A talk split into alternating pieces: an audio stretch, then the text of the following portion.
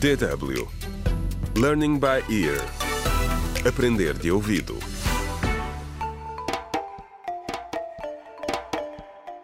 Contra o crime. Olá, bem-vindo ao quarto episódio do audiolivro Contra o Crime, O Desafio do Plástico, escrito por James Mohando. No episódio anterior, Camilo e Eugênio encontraram um cadáver perto do rio, enquanto pastavam a cabra Maia, que no meio da confusão desapareceu. Neste episódio, juntamos-nos aos dois rapazes que procuram a cabra no centro da cidade.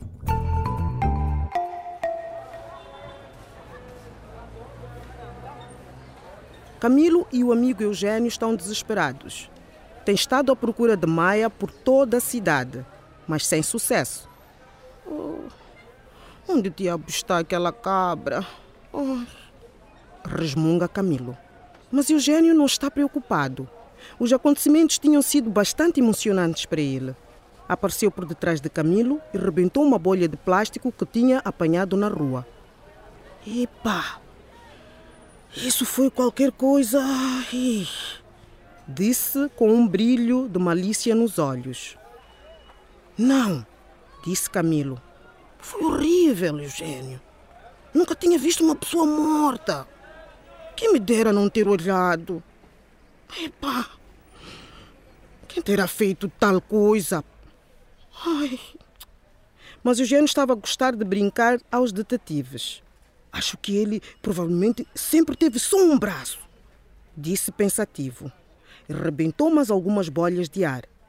Estava satisfeito. Ah, o que estás a fazer, Joe? perguntou Camilo, irritado. Para de arrebentar esse plástico. É muito irritante isso.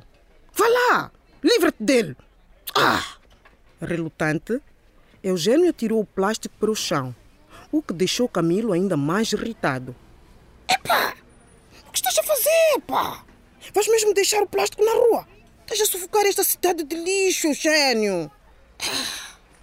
Não admira que haja uma confusão tão grande. Não ouviste o que disse o nosso presidente? Olha a loja da minha mãe, disse Camilo. Eugênio curvou a cabeça envergonhado. Desculpa, disse ele arrependido.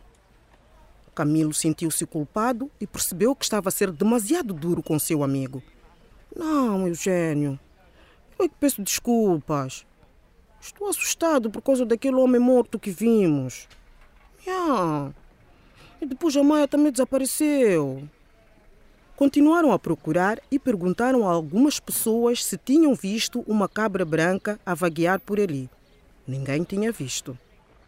Os rapazes estavam prestes a desistir quando se depararam com Edilson.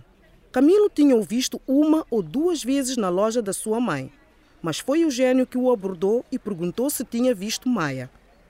Uma cabra? Por acaso vi. Vi o Carlos a perseguir uma ali, ali perto da loja, disse Edilson.